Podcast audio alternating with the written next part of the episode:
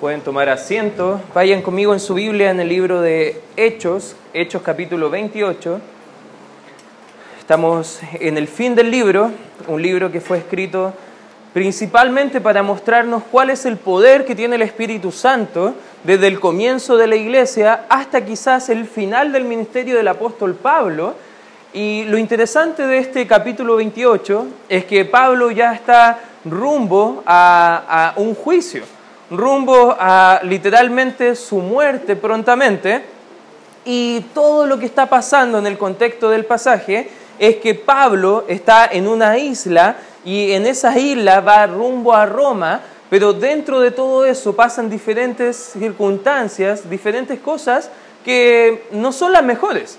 Incluso en este año, cuando hablamos del término de un año, siempre el término de un año se entiende como el fin de un siglo ya de un ciclo completo de quizás al final de los años que tenemos normalmente en los colegios, graduaciones. Ya hay graduaciones de octavo básico, cuarto medio, porque se entiende que el fin de un año es el término de todo ese ciclo escolar. También hay términos de vinculaciones con las empresas. Tristemente hay algunos que a fin de año reciben la mala noticia de que ya están desvinculados de sus propios trabajos. Hay fiestas, celebraciones para decir adiós al año viejo y hola al año nuevo. Normalmente el término de un año también nos hace reflexionar mucho acerca de cómo ha sido nuestra vida durante este año.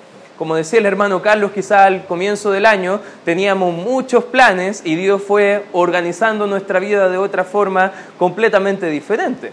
Por eso no vamos a hablar tanto de qué planes tenemos que hacer, porque bueno, Dios va a encargarse, Dios va a mover nuestros corazones y no estamos tan atentos de lo que puede llegar a ser. Pero al llegar al fin del año podemos mirar hacia atrás y podemos agradecer a Dios por todas sus bondades a pesar de todas las dificultades. ¿Cuánto estamos agradecidos del Señor por lo que ha hecho en nuestro año? Amén.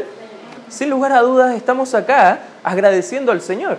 Y es lo que hizo el apóstol Pablo al final de su vida. Él no, no dejó pasar un tiempo delante de otros para agradecer al Señor. Y vamos al libro de, eh, Hechos, capítulo 28, versículo 11. Dice, pasados tres meses nos hicimos la, eh, a la vela en una nave alejandrina que había invernado en Italia, eh, perdón, en la isla, la cual tenía por, eh, por enseña a Castor y Pollux.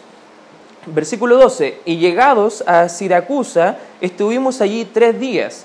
De allí, costeando alrededor, llegamos a Regio, y otro día después, versículo 13, soplando el viento sur, llegamos al segundo día a Puteoli bien extraño estos nombres de la provincia romana, versículo 14, donde habiendo hallado hermanos, nos rogaron que nos quedásemos con ellos siete días y luego fuimos a Roma. Interesante, aquí está casi como haciendo la bitácora del capitán, el apóstol Pablo, diciendo, estoy pasando por este lado, estuvimos tanto tiempo acá, bueno, fuimos para otro lado, estuvimos haciendo esto, y de repente, bueno, habían unos hermanos, sabían que nosotros éramos apóstoles, enseñamos la palabra de Dios con ellos, qué bueno, qué bendición. Versículo 15, de donde, oyendo de nosotros los hermanos, salieron a recibirnos hasta el foro de Apio, y las tres tabernas y al verlos, fíjate cuál fue la actitud del apóstol Pablo. Pablo, ¿qué hizo? Dio gracias a Dios. ¿Y qué hizo después de dar gracias a Dios? Cobró aliento. Quizá al fin de este año estamos un poco desanimados. Quizá al fin de este año, todo lo que ha pasado, hemos perdido el aliento. Pero ¿sabes cuál es la fórmula bíblica para volver a cobrar aliento? Es mirar atrás y agradecer al Señor por todas sus bondades. Es decirle a Dios, Señor, gracias, porque hasta las cosas malas que pudiste dar a mi vida han sido para mi bien. Que todo lo que has permitido tenía un propósito. Que todos los planes probablemente que yo realicé durante el año, tú los cambiaste, pero fueron mejores que mis planes. Que todo lo que ha pasado en mi vida, incluso algunas enfermedades, algunas dificultades, todo me ha servido para poder conocerte más. Y Pablo, delante de otros hermanos, dio gracias a Dios y cobró aliento. Y eso es lo que quiero que hagamos el día de hoy. Un, mensaje un poco diferente, no va a ser tanto expositivo, pero vamos a ver que en la vida del apóstol Pablo, sin lugar a dudas, nosotros siempre resaltamos su constante servicio, su constante sacrificio por la obra, pero en varias partes de la escritura nos muestra también fracasos del apóstol Pablo. Pablo no era un hombre perfecto, al igual que nosotros no somos humanos perfectos, somos pecadores, fallamos y fracasamos. Pero a veces nosotros nos quedamos con los fracasos y nos olvidamos que Dios quiere hacer algo diferente en nuestra vida. Incluso sin lugar a dudas vemos en momentos del apóstol Pablo que estuvo desalentado y acá vemos que él iba rumbo a Roma a ser muerto y parece que no tenía mucho aliento. Pero él recordó agradecer a Dios y cobró ánimo nuevamente.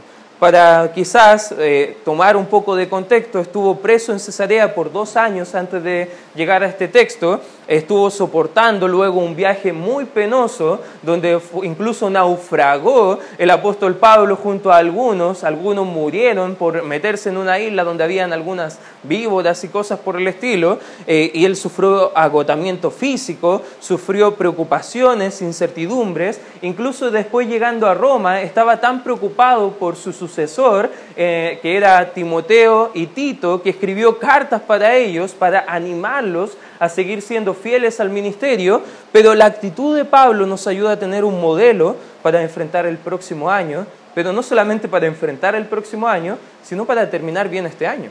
Y por eso el título del mensaje el día de hoy es Comenzando el año de la mejor manera. ¿Cómo podemos terminar bien el año agradeciendo al Señor? Pero podemos empezar el año 2020 cobrando ánimo, porque sin duda el próximo año no va a ser solamente mejor en los ámbitos que nosotros queremos, prosperidad, tranquilidad, puede ser el mejor año, el 2020, que podemos servir al Señor con todo, al igual que el apóstol Pablo. Quizás va a haber momentos de agotamiento, quizás va a haber momentos de desánimo, de desaliento, pero aún así podemos dar gracias a Dios en medio de esos momentos cobrar ánimo y seguir adelante en los caminos del Señor. Por eso, ¿qué razones, hermanos, nos muestra la Biblia para poder agradecer a Dios con ese ánimo?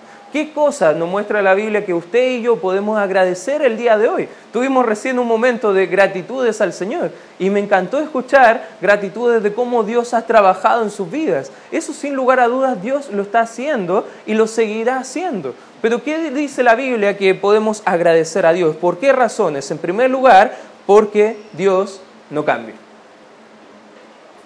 Quizás vamos a cambiar el folio del año algunos como yo vamos a terminar este año, comenzando enero, y todavía al final de la, hojita va a poner 19 en vez de 20. No sé si le ha pasado cuando cambia uno el año, como que se queda pegado todavía al fin del año pasado, pero hay muchas cosas que cambian.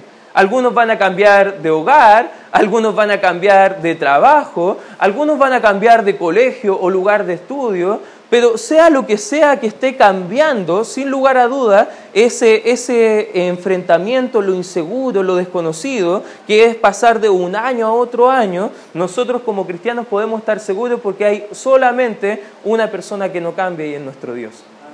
El libro de Malaquías capítulo 3, versículo 6, dice el Señor, porque yo Jehová no cambio. Qué hermoso tener un Dios que no cambia. El libro de Hebreos capítulo 13, versículo 8 dice, Jesucristo, nuestro Dios, es el mismo ayer, es el mismo hoy y es el mismo y lo será por los siglos. ¿Sabes qué? La misericordia y gracia del Señor no cambian en nuestra vida. ¿Ha sido bueno Dios el año 2019 con usted? ¿Me puede dar un fuerte amén? Va a seguir siéndolo el próximo año. Y le digo algo, el que viene también lo va a hacer.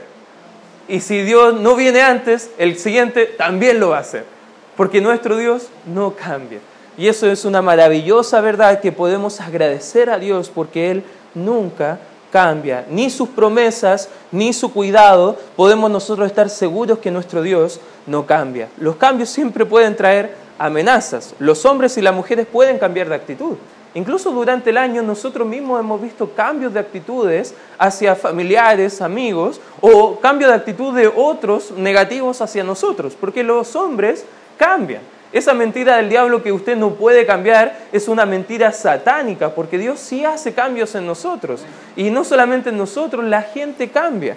Las familias a veces se desintegran o se afirman más. Porque hay cambios también en las familias. Los negocios quizás por todo lo que está pasando podrían llegar a quebrar o podrían afirmarse más. ¿Sabes qué? No hay certeza de esas cosas. Las naciones cambian de política económicamente. Solamente hay que ver el dólar, que hace un par de semanas estaba en un pico histórico de más que 800 pesos y ahora está bajando estrepitosamente, porque todo varía, pero damos gracias a Dios porque nuestro Dios no cambia. Y nuestro Dios es un Dios que nos puede dar amparo en medio de todos los agotamientos, sufrimientos que tenemos en la vida. El libro de los Salmos, capítulo 46, versículo 1, quizás va a aparecer por pantalla, dice, Dios es nuestro amparo y fortaleza, nuestro pronto auxilio en medio o en las tribulaciones. Van a haber momentos que usted se va a sentir desanimado el próximo año, es lo más seguro. Pero hermano, recuerde, nuestro Dios no cambia. Y nuestro Dios es nuestro pronto auxilio en medio de las dificultades. Por eso agradezcamos a Dios. Agradezcamos a Dios porque Él siempre estuvo para nosotros. Él siempre estuvo siendo fiel a nosotros. Aunque nosotros fuimos, infieles, él permaneció siendo fiel para nuestra vida y agradezcamos a Dios por esas cosas. Otro motivo que nos muestra la Biblia para agradecer a Dios no solamente porque Dios no cambia, sino que en segundo lugar porque la Biblia nos seguirá alimentando. La Biblia nos sigue proveyendo consuelo a nuestra alma. ¿Cuántos de nosotros venimos a la iglesia y al estudio de la palabra de Dios sentimos que, que hemos sido satisfecha nuestra alma porque hemos encontrado el mensaje de Dios? para nuestra vida. ¿Te ha pasado? ¿Sabes qué? Lo va a seguir siendo. Si usted es fiel a lo que enseña la palabra de Dios, su alma va a estar alimentándose de forma regular. La Biblia tiene muchos beneficios para nuestras almas. Incluso si usted quiere amar la Biblia, le quiero recomendar el Salmo 119. El escritor escribió muchos versículos para mostrarnos las bendiciones, los beneficios de ser un creyente que tiene la palabra de Dios. Usted y yo tenemos un beneficio que muchos cristianos en diferentes épocas no tienen, que es tener una copia impresa a la mano, al alcance en cualquier momento de la palabra del Señor. En los tiempos del Señor Jesucristo, como no había muchas copias, se juntaban en lugares llamados las sinagogas, donde abrían los rollos para estudiar la Biblia, y como no tenían una copia para llevarlo a la casa, tenían que memorizar literalmente grandes tramos de la Escritura bueno, los días domingos en la mañana nos cuesta memorizar quizás un versículo semanal, imagínate ir a la iglesia para memorizar capítulos completos de una semana a otra, sería tortuoso, pero no tenemos que hacerlo hermano, tenemos la Biblia que nos puede seguir alimentando.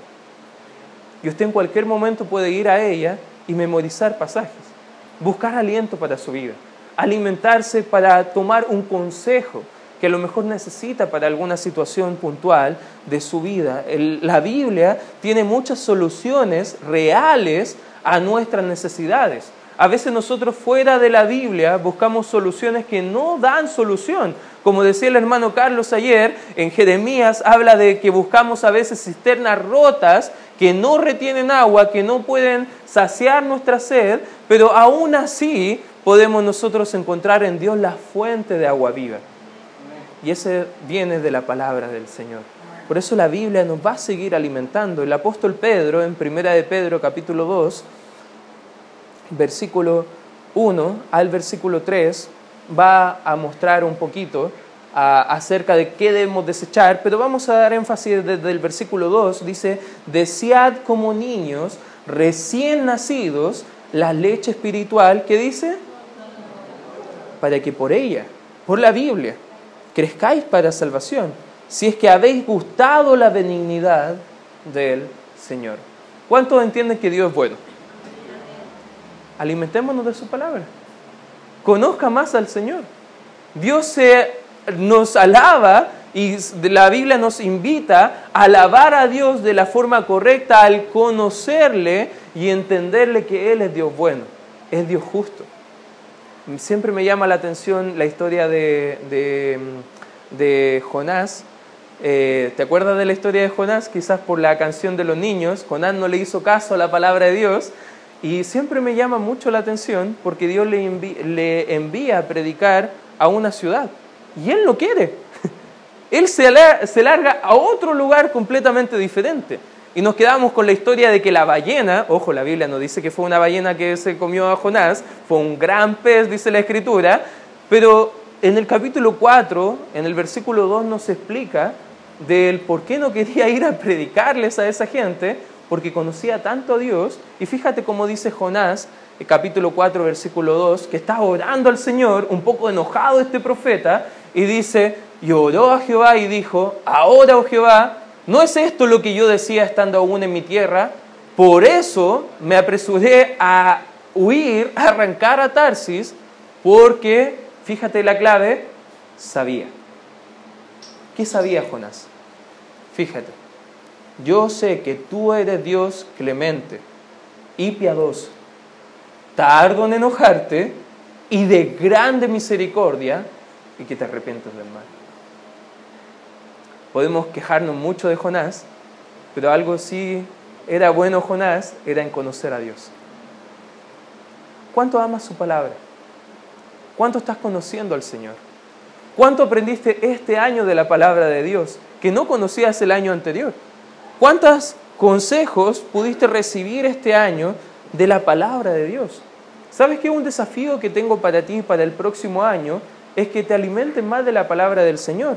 Sea fiel a ser dirigido por Dios a través de la palabra. Sea fiel en la lectura de la Biblia. Si ya ha terminado la Biblia una vez, no importa, léala de nuevo. Y si la, termina nuevamente, léala de nuevo, porque la Biblia es una fuente de, riquezas espirituales. Sin lugar a duda, la lectura de la palabra nos va a transformar. Sea fiel en buscar consuelo y ayuda en la palabra de Dios, en meditar en los peligros de apartarnos de Dios. Sea fiel en dar gracias a Dios por la Biblia y por la iglesia que enseña la Biblia. ¿Sabes que nosotros tenemos una bendición que no hay en diferentes partes? Que alguien que abre la Biblia y usted puede estar seguro que lo que está escuchando es la palabra del Señor. ¿Has agradecido a Dios por el privilegio de tener una iglesia que enseña la Biblia? Por tener maestros en el discipulado que le están enseñando la Biblia y no lo que ellos creen o piensan. ¿Sabes que la Biblia puede seguir alimentándonos? Y sería un lindo desafío, hermano, que usted conozca bien la Biblia para alimentar también a otros con la palabra. No es solamente la tarea mía enseñar la Biblia, también es la tarea de usted. Si usted tiene hijos, debe enseñar a sus hijos en casa la Biblia. Si usted tiene conocidos, debe enseñar la Biblia a otros. Porque esa es nuestra tarea y es un motivo grande de gratitud que podemos agradecer porque nuestro Dios no cambia, pero porque la Biblia también nos va a seguir alimentando el próximo año. ¿Qué otra cosa podemos agradecer al Señor? En tercer lugar, por la obra del Espíritu Santo en nosotros, que es una obra maravillosa, hermano. ¿Cuántos de nosotros hemos podido ver que nuestra vida han cambiado durante este año? ¿Agradeces a Dios por los cambios? No podrían haber sido efectivos sin la obra del Espíritu Santo en nosotros. Porque eso es maravilloso. Juan 14, versículo 16 y versículo 17, hablando Jesús con Dios el Padre, dice, y aquí hablando con los discípulos, y yo rogaré al Padre y os dará otro consolador para que esté con vosotros para siempre el Espíritu de verdad, el cual el mundo no puede recibir porque no le ve ni le conoce, pero vosotros le conocéis porque mora con vosotros y estará en vosotros. ¿Cuántas veces hemos sentido desaliento y el Espíritu nos ha confortado? ¿Cuántas veces nos hemos olvidado de algunos principios bíblicos y, y el Espíritu nos ha recordado la Biblia en momentos de tentación? en momentos de desánimo, en momentos que necesitamos la Biblia. Claro, la Biblia nos alimenta, pero ¿qué nos trae a la memoria la Biblia? El Espíritu Santo. Es el que hace los cambios en nosotros. ¿Qué cambio ha hecho Dios en ti a través del Espíritu Santo durante el año? Agradecele a Dios por eso. ¿Qué cambios te gustaría que haga el próximo año Dios en tu vida? Ora al Señor para que haga esos cambios.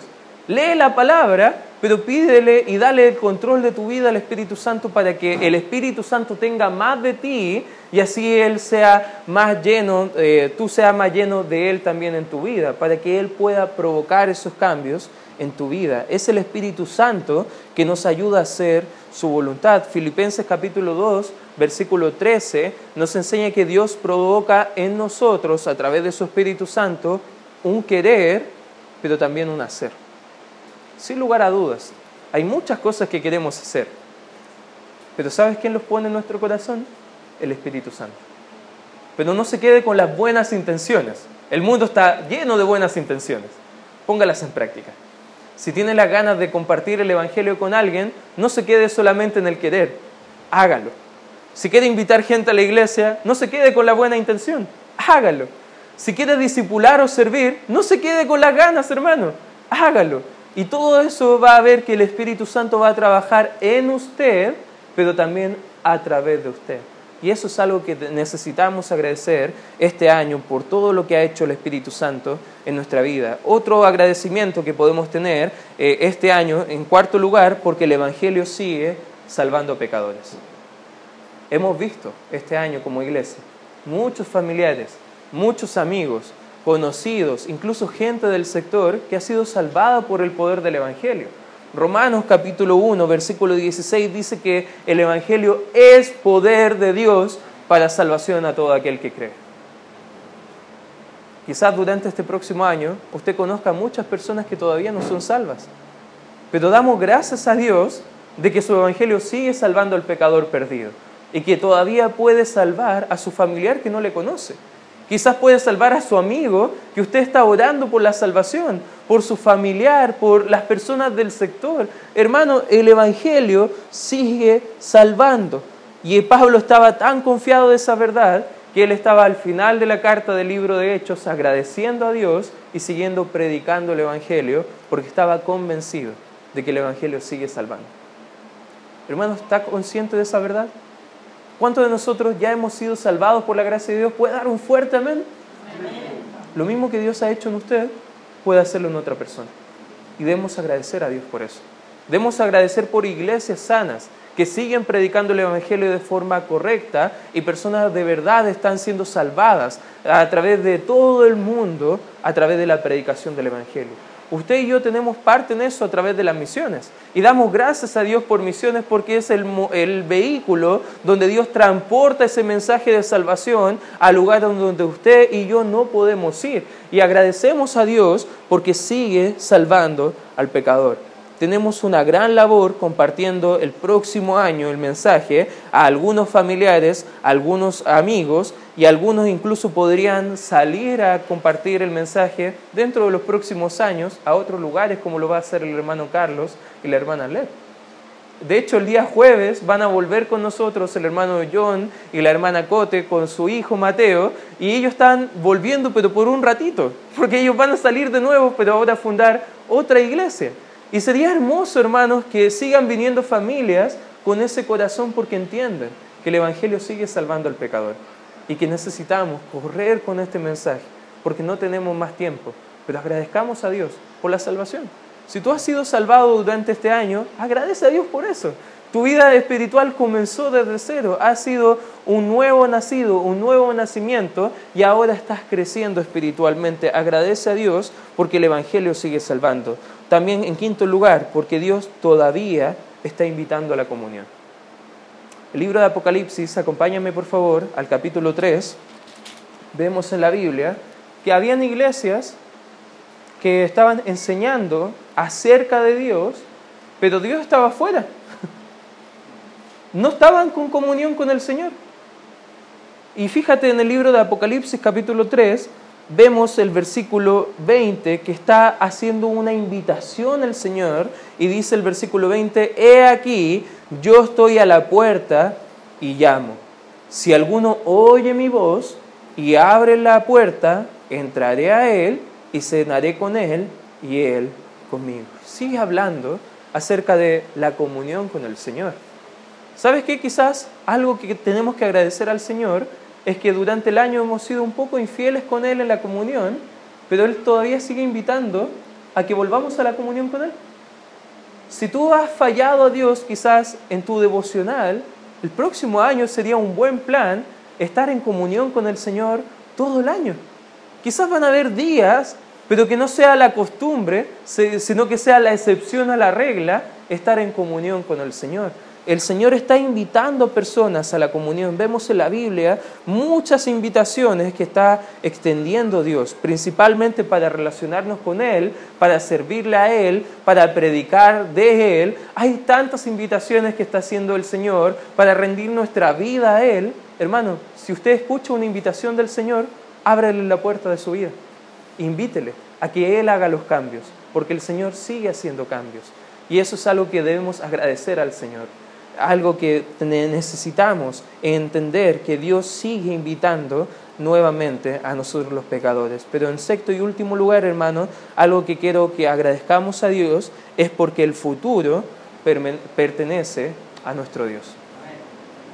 Si Dios no cambia y todas estas cosas buenas que hemos visto durante este tiempo son verdad, debemos agradecer a Dios porque el futuro está en sus manos.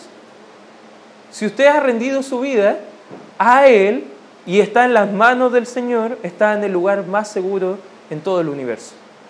Porque nuestro Dios tiene nuestros planes, tiene planes mejores incluso que los nuestros en sus propios planes para nuestra vida. Seguimos a un Dios con un plan victorioso para nosotros. Fíjate algunos textos de la Escritura, el libro de Primera de Corintios capítulo 15, acompáñame por favor ahí, Primera de Corintios capítulo 15. Y quizás tú puedes decir, todo el año he trabajado para el Señor y no he visto muchos resultados. Familiares todavía no han sido salvados. Quizás yo no he podido involucrarme tanto como quiero en la iglesia.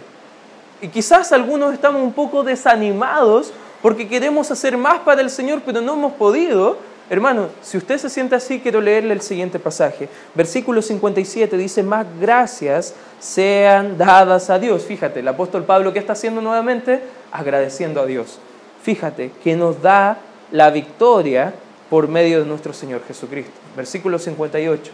Así que, entendiendo que Dios nos da la victoria, hermanos míos amados, estad firmes y que dice y creciendo en la obra del Señor siempre sabiendo que vuestro trabajo en el Señor no es en vano. Todo lo que ha hecho por el Señor este año no es en vano, hermano.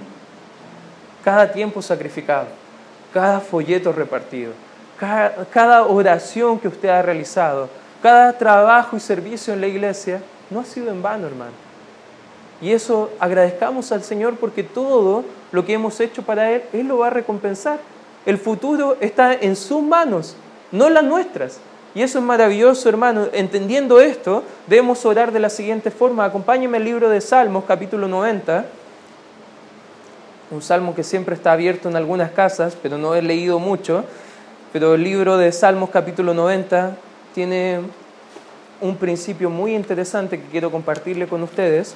Capítulo 90, versículo 12 dice la Escritura, enséñanos de tal modo a contar nuestros días que traigamos al corazón que dice.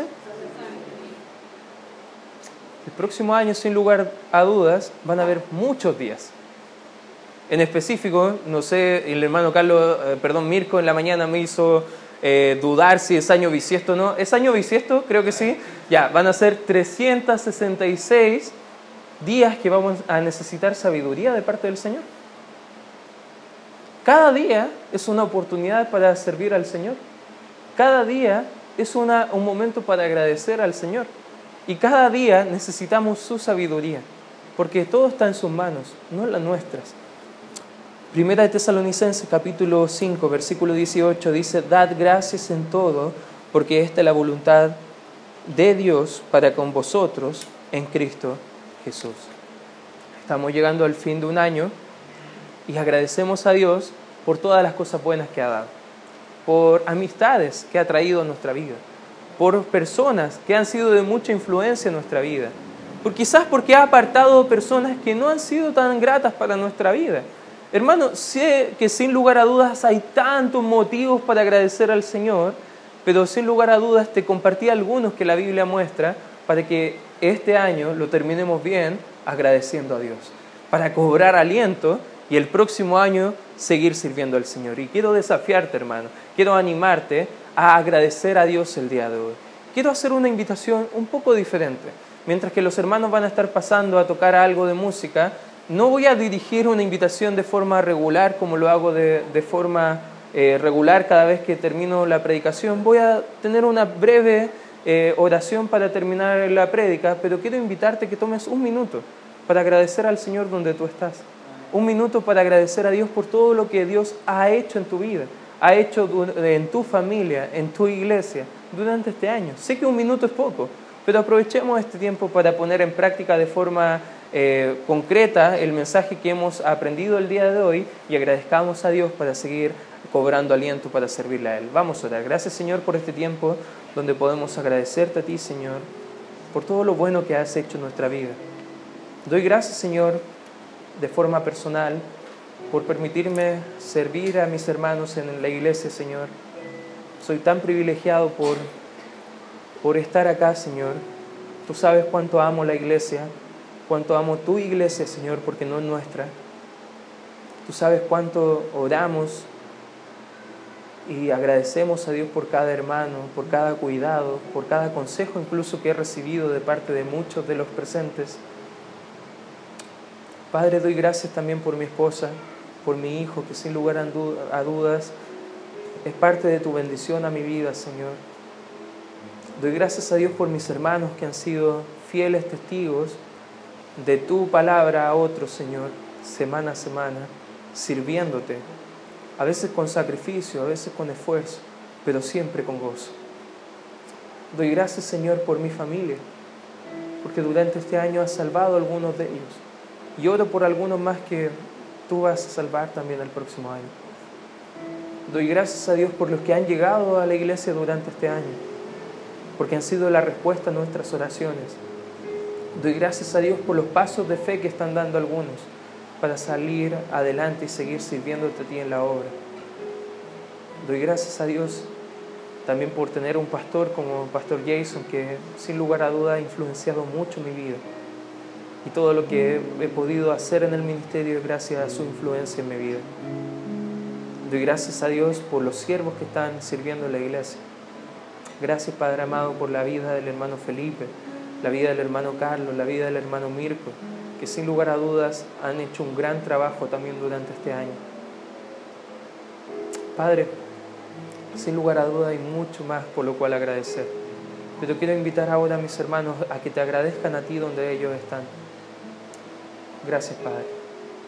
Ahí con cabeza inclinada, ojos cerrados, toma un tiempo, un minuto quizás, para seguir orando al Señor, agradeciendo a Dios y luego cuando el hermano Mirko pase a cantar una canción, cantemos junto al Señor.